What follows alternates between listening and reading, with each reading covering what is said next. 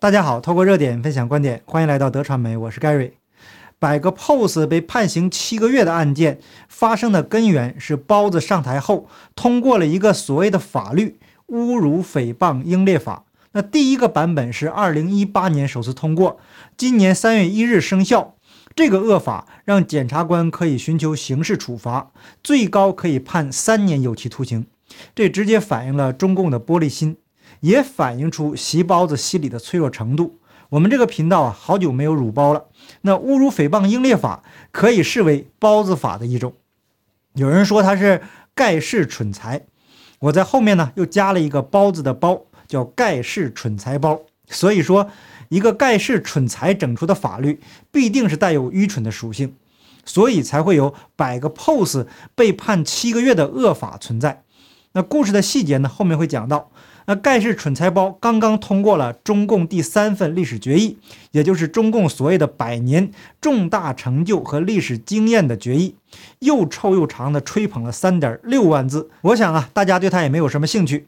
那这份决议直到中共分赃大会开完后的第五天，才公布所有的通过的内容，所以决议发布的时间点才是最值得我们关注的。网络上也流传着几个版本的故事，昨天我已经在推特上跟大家有分享过。那现在啊，再跟大家来仔细的解读一下。那传说这个文件，Y 几乎花了一年的时间在准备。这个 Y 呀，如果没猜错的话，就是一尊了。那结果出来的东西全是空话。刚刚大家讲过了，又臭又长的三点六万字，正常人呢都没有办法看完，因为会引起胃部的不良反应。Y 想得到的。只能以打折的方式暗地里体现，比如否定改革开放，否定邓小平，只能是暗贬或者不提改革。过去啊，中共的历史决议通常是否定过去的黑帮老大，然后来确立新的黑帮大哥。这一次没有否定邓，但在有关毛时代的表述中，决议颂扬极具争议的中共当年的肃反、土改、镇反及开展三反五反运动。还有中共赴朝鲜参战等等，那我个人认为啊，这是习近平为将来可能采取极端手段打压异己提前背书，做好铺垫。所有人都知道，毛泽东当年搞的这些运动就是为了夺权打压异己。那现在再次为这些运动歌功颂德，就是在告诉所有人，这样的做法是正确的。那既然毛能做，他盖世愚蠢包也能再做一次。那不过问题是啊。他想再次这么折腾，得等中共那些老僵尸都入土以后，那盖世愚蠢豹得跟这些老僵尸们比，看谁的命更长。那我们继续看网络爆料，与上次修宪相比，Y 这回明显受到强大的阻力。这里修改宪法的修宪用了修理前列腺的线，这得点个赞呐。有几个原因：一是当时修宪是搞突然袭击，事先都没准备。那反对派没有应对方案。二是 Y 这几年的倒行逆施，已经耗尽了仅有的一点点威望，人心尽失。三是当时的 Y 重要的帮手隔壁老王携反腐之余威，帮助 Y 解决不同意见者。那这次呢，Y 三个条件呢都没有，而且是他的目的呢早已是司马昭之心，路人皆知了。那反对势力虽然平时不起风浪，但这次绝对是有备而来。其实 Y 的高光时刻就是二零一八年上半年。那自从跟隔壁老王分道扬镳、离心离德之后，整个上升运势就彻底终结，一直是下坡路，只不过是还嘴硬死撑着而已。经过九年，有点智慧的人都能看出，Y 是一个干嘛麻砸锅对外。对内一把好牌打得稀烂，活活要把母国拖进无底深渊的盖世蠢材。那再加上现在歪搞隔壁老王家，敲长者家，压北院李家，那侮辱性的把胡公子贬为丽水刺史。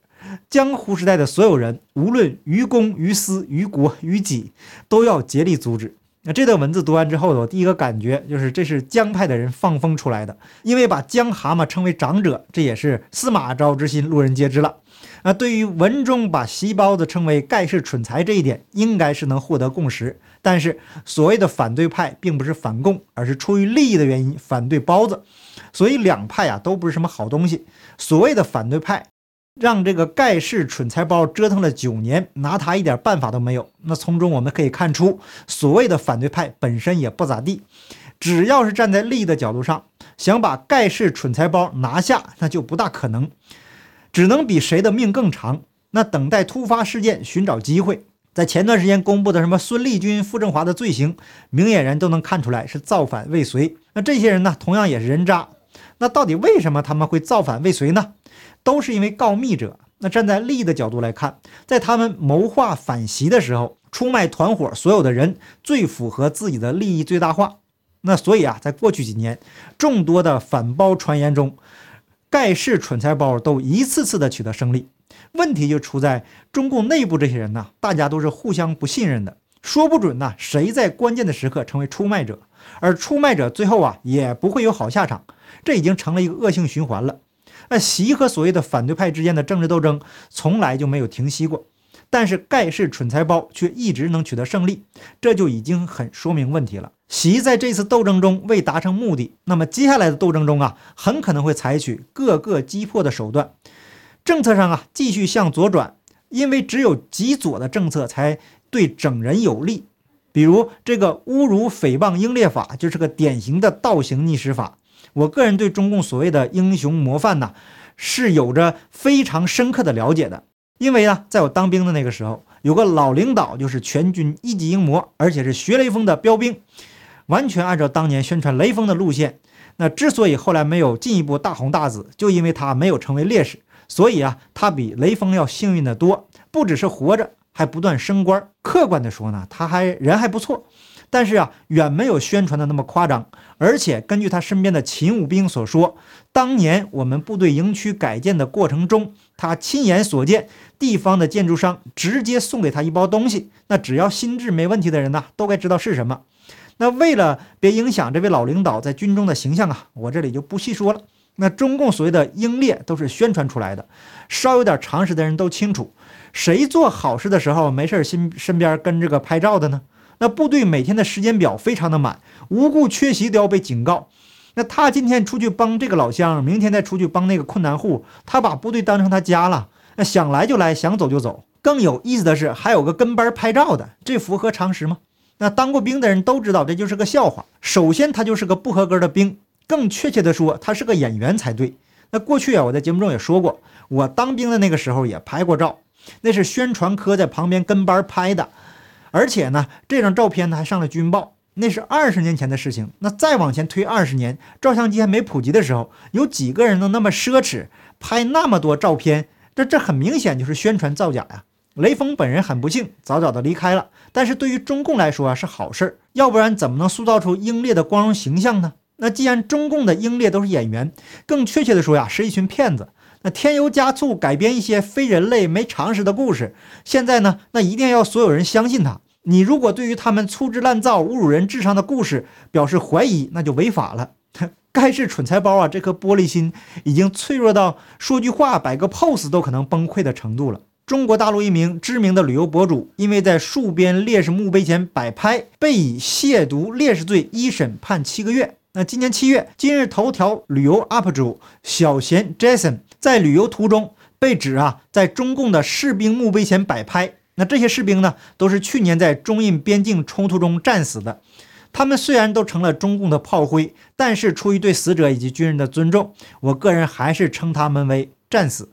那在一张照片中，该 UP 主满面笑容，身体倚靠在烈士墓碑上。那另一张照片中，他的脚踩住墓碑基座的一角，左手撑在墓碑上，啊，右手呢对着墓碑做出了一个开枪的手势。当天呢，这个李奇贤将照片上传到了这个呃微信朋友圈，后来啊删除。几个小时以后，这个李奇贤再次将照片发布到今日头条个人账号小贤 Jason，照片在网络上啊迅速的传播扩散，就因为两个 pose，他倒了大霉了。那七月十八日下午，新疆检察院官方微博“新疆检察”发布公告说，已对接文化旅游部门，建议将涉事者列入旅游黑名单。